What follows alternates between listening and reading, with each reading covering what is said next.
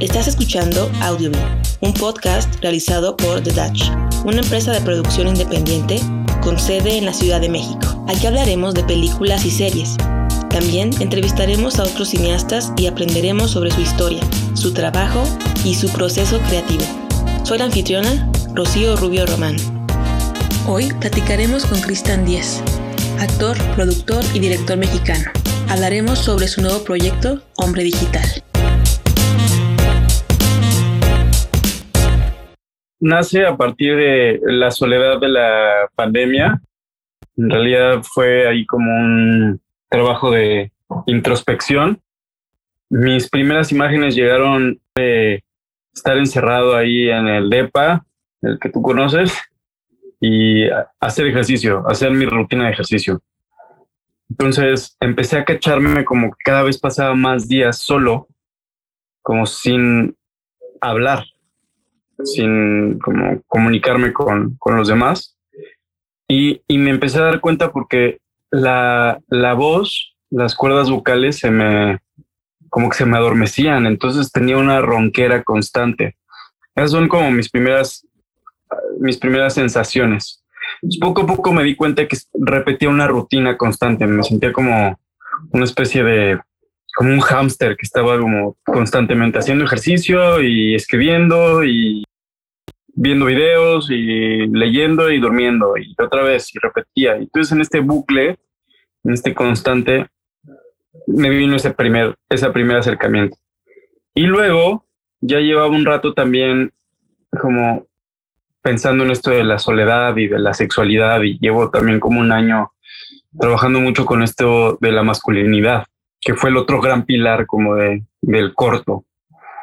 Y en este, en este trabajo como de introspección hacia mi masculinidad y hacia estos parámetros sociales de qué es ser un hombre, sobre todo que ahora siento que se están como cambiando las reglas del juego, se están replanteando muchas cosas que antes teníamos como muy, muy claras y muy dominadas y antes la figura masculina era como de una forma y ahora se está como buscando profundizar y sensibilizar a partir de no una masculinidad definida a la que muchos llaman tóxica, sino a una masculinidad real, que es el masculino no es el individuo con el género eh, hombre, cerrado, fuerte, como duro, que no llora.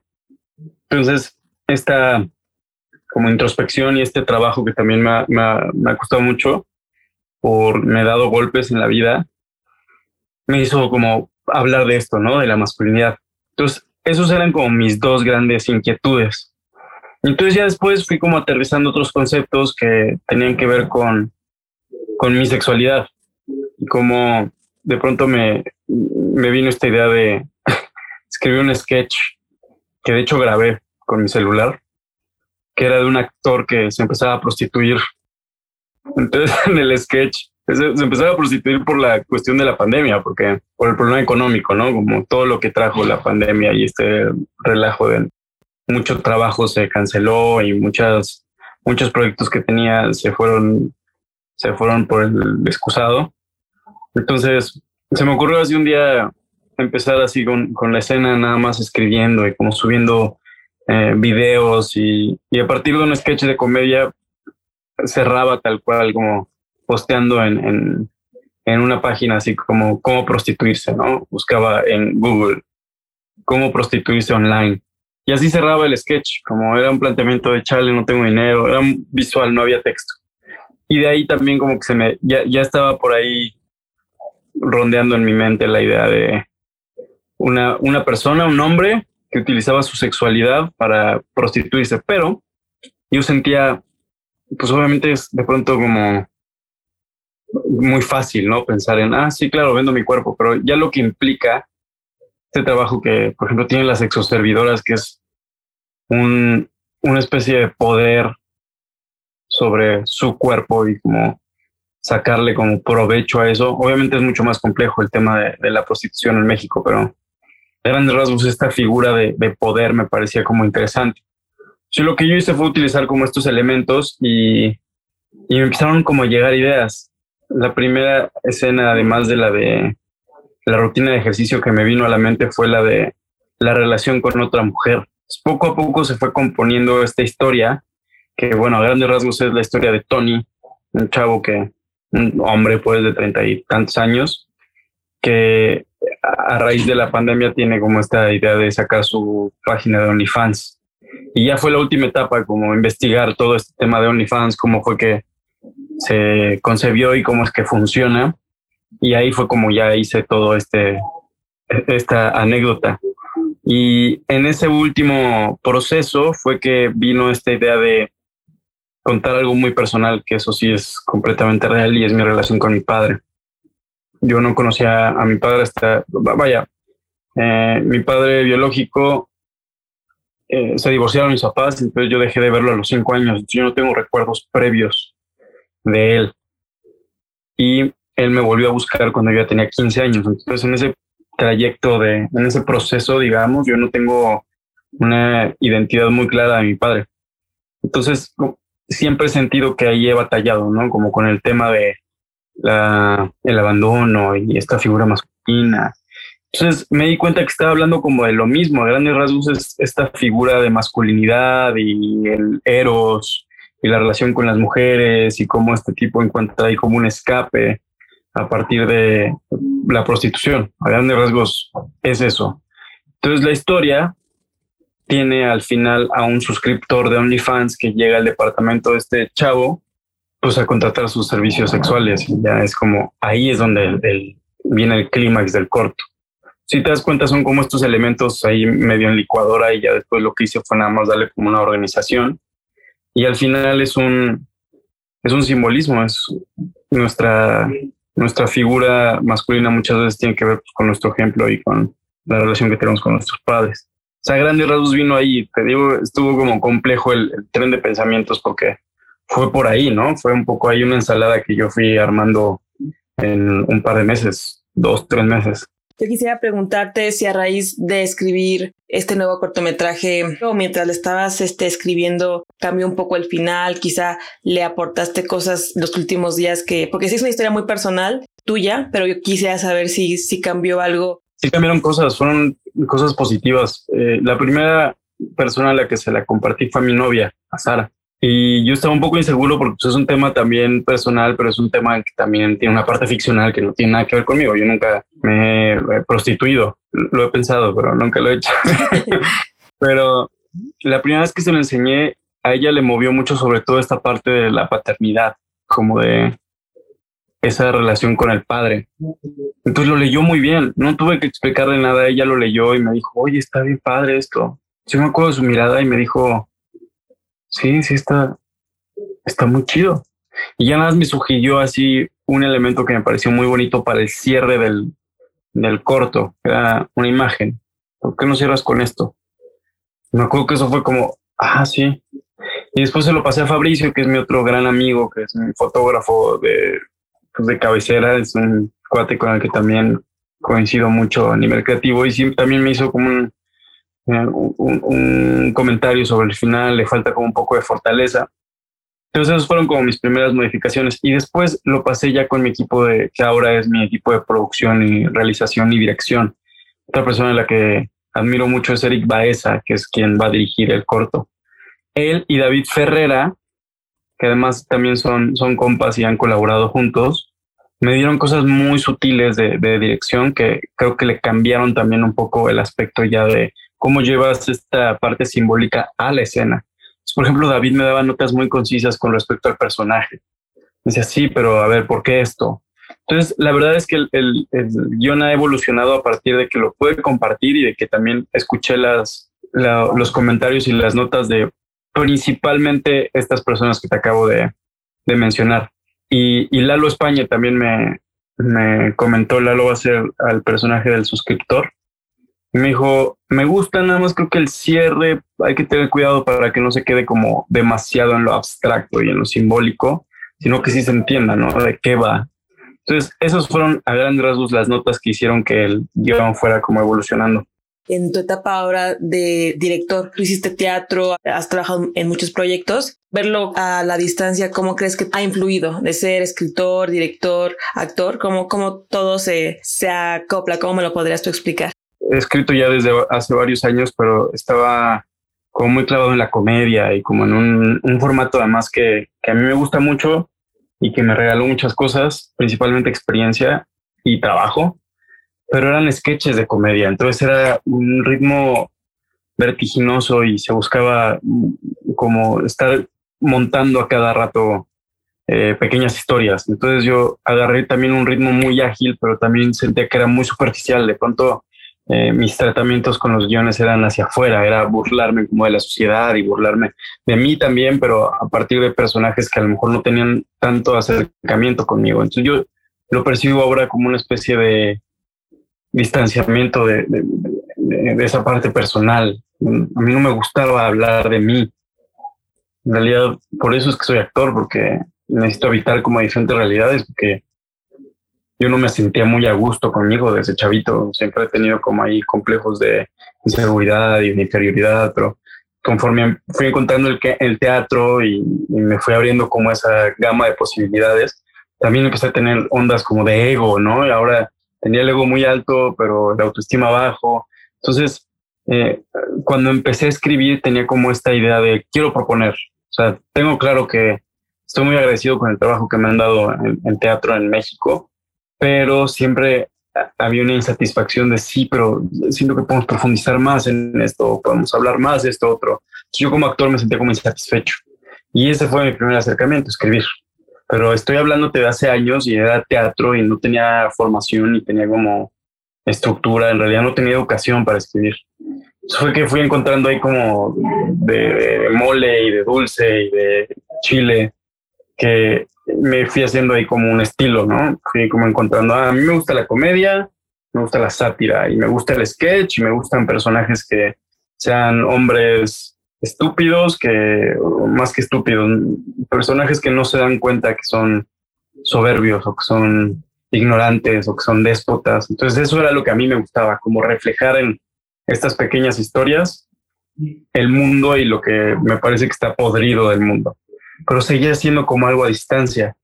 Y en cuanto encontré como este formato del guion, me fui como aventando un poco más. Pero eso tiene menos de un año, chido. Hay una frase que me gusta mucho de, de un director que dice, estamos como, como humanos, estamos buscando explorar otros países y bueno, otros planetas. Buscamos mucho como ir a habitar hacia afuera, ¿no? Cuando el primer viaje que tenemos, que, tenemos que hacer tendría que ser enfrente del espejo profundo, hacia adentro. Entonces esa idea ahorita en la pandemia, pues no podía ver hacia afuera, tenía que ver adentro. Todo estando del departamento, el encierro, pues no me dejaba de otra más que profundizar. Y creo que ese es el verdadero como clic que hizo mi mente, ¿no? Como ya no estoy con la premisa de, con la premura de tener que entregar sketches de comedia para presentarlos cada semana en un teatro con público que paga su boleto.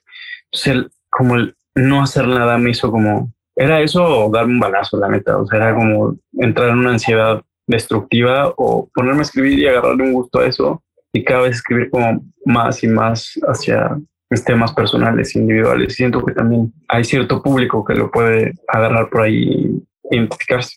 ¿Y tú sientes que, por ejemplo, ya esta experiencia, bueno, que seguimos viviendo porque la, la pandemia sigue, te ha hecho, digamos, considerar que puedas tú tener una carrera más como escritor, como, como guionista, o tú piensas que puedes igual seguirlo como dividiendo eh, en, en, también actuar, porque has hecho varios, digamos, papeles, ya sea como, como escritor, como director, como actor. ¿Tú cómo lo ves ahorita que seguimos con este problema? que es que te haya modificado como tu elección de, roles para hacer un cortometraje, un largometraje?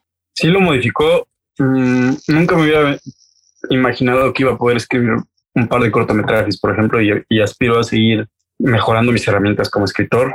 Mi objetivo realmente es como profundizar en, en la experiencia humana, en algo a lo mejor personal, pero que se pueda como transmitir, no quedármelo yo, no, no pensar en es mi cine y solo yo lo voy a ver. Pero lo que sí se modificó fue, yo sé que voy a ser actor toda mi vida, pero sí le he agarrado mucho cariño a la dirección y también y a la escritura pero sé que yo no podría escribir para otros. Si me piden un encargo y me dicen, te voy a dar 100 mil pesos para que escribas una obra que hable de esto, o un, un guion que hable de esto, me costaría mucho trabajo, no le agarraría el mismo cariño. Igual con dirección, igual y con dirección puedo explorar un poco más porque me gusta mucho la fotografía y me gusta mucho la actuación y me gusta dirigir actores, contar historias, pero definitivamente hacia lo que aspiro como, como guionista es a dirigir mis, mis guiones. Entonces, más que un tema de soberbia, creo que es un tema de tengo una necesidad vital por contar esto que tengo adentro. Entonces, lo que sí se ha modificado no es como voy a decidir ser director o escritor o actor, más bien es profundizar en mis herramientas, hacerlo más pulcro, aprender de eso y tener como cada vez más repertorio de comunicación con los otros. Eso es otra cosa que también aprendí. He conocido gente como tú, padrísima, que ha podido como alimentar también de su expertise pues, ahorita con Hombre Digital estoy aprendiendo un montón de mis compañeros que, estoy viendo, ¿no? Que estoy aprendiendo a, a setear, aprendiendo a bloquear,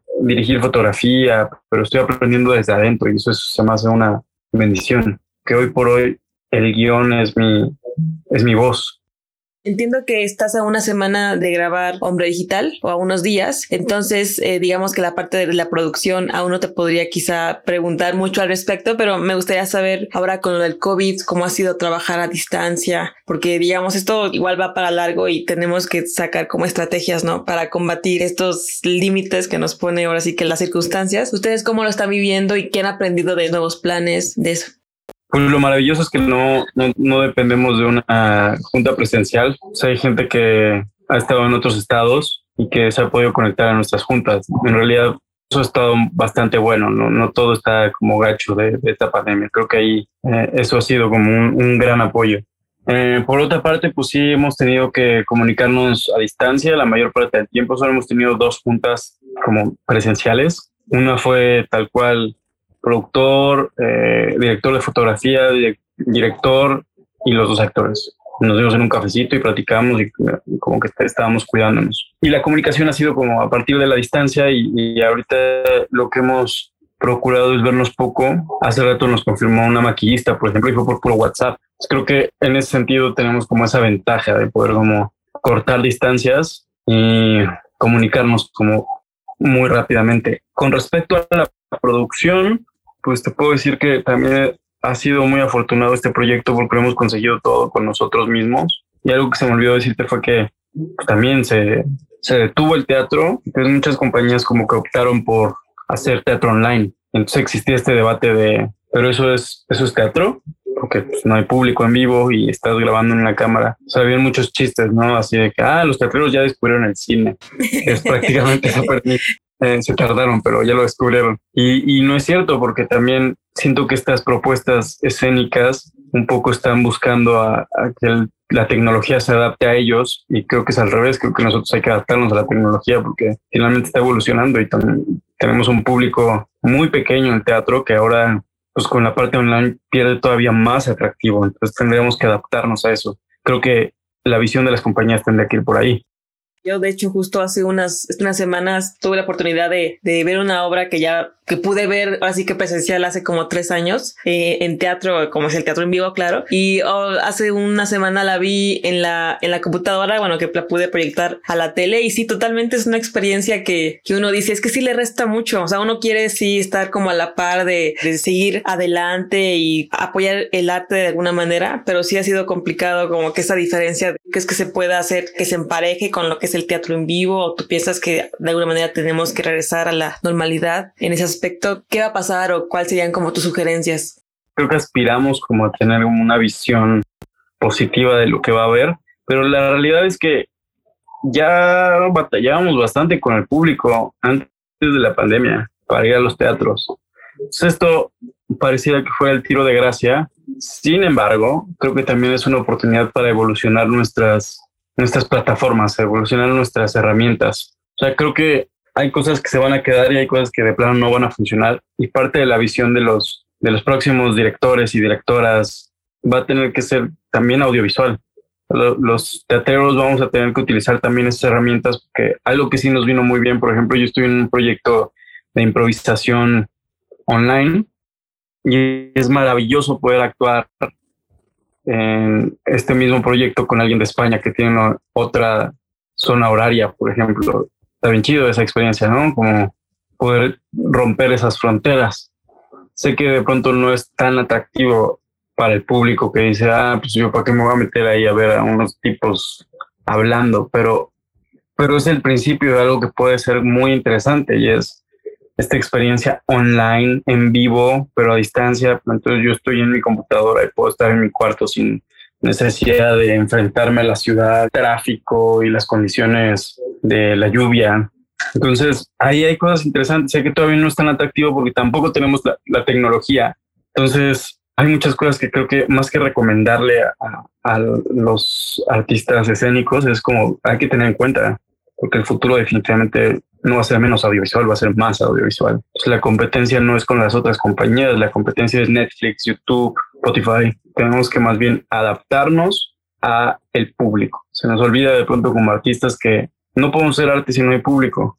Que le estamos ofreciendo al público. También creo que tú como espectador pues siempre vas a disfrutar más ir al cine que ver una tablet o ir al teatro a vivir toda esa experiencia que verla en la sala de tu casa. creo que hay varios factores. Yo, por ejemplo, te comento que empecé haciendo teatro para departamentos hace varios años. De ahí salió esta cosa que te digo de los sketches de comedia. Nosotros organizamos como las primeras tres funciones en los departamentos de los actores y a partir de la tercera función, o sea, el público llegaba al departamento, veía la función y se la pasaba chido y al final ya hacíamos una mención de, oigan, pues si les gustó esto, podemos ir a su depa y podemos llevar una función. Nosotros migrábamos a los departamentos del público de la semana anterior, entonces íbamos pasando la voz y se volvía una especie como de trueque y una experiencia como muy interesante para el espectador, porque yo decía, o sea, los espectadores decían, órale, yo nunca había visto esto, hacer teatro en los depas. creo que algo así podríamos hacer, eh, obviamente una vez que ya se empiecen como a, abrir los, las puertas de, del tema de la sana instancia, que podamos plantear, a lo mejor no va a ser en un teatro, a lo mejor va a ser esta semana en, una obra negra y la próxima va a ser en un café. Entonces tener un público presente, pero también tener esta parte online que podría ser atractivo. Entonces creo que ahí hay, hay un monstruo que todavía tenemos que descubrir y que dominar. Y en vez de estar esperando que se abran los teatros, es más bien nosotros pues adaptarnos a las circunstancias, no esperar a que el público venga, sino nosotros ofrecerle algo al público. ¿Cuáles serían tus expectativas de este corto? Seguramente me comentarás de nuevas relaciones, experiencias, pero igual algo muy particular que me puedas comentar que quieras que este cortometraje llegue a ser o que logre. Trato de, ir por la vida sin expectativas en ningún sentido. A lo que sí me comprometo, pues, a lo que sí quiero como, lo que sí quisiera lograr es profesionalismo y cuidado con el equipo y que la historia que contemos sí tenga esta sensación de honestidad, humanidad. Eso es lo único que espero. Si podemos inyectar en estos cuadros, que además Eric y Fabricio lo están llevando como un tema muy estilístico, muy bello, muy, muy cargado de imagen, si logramos transmitir esta sensación interna de todos estamos solos, pero también todos estamos conectados en esta soledad y todos estamos buscando definirnos de alguna forma y sentirnos como parte de, de algo más grande que, que, nosotros mismos. Entonces, eso me gustaría, que se pudiera lograr a lo mejor en un solo cuadro, en una sola escena, en un plano, poder transmitir esa onda de empatía. Creo que si logramos eso, yo estoy súper contento.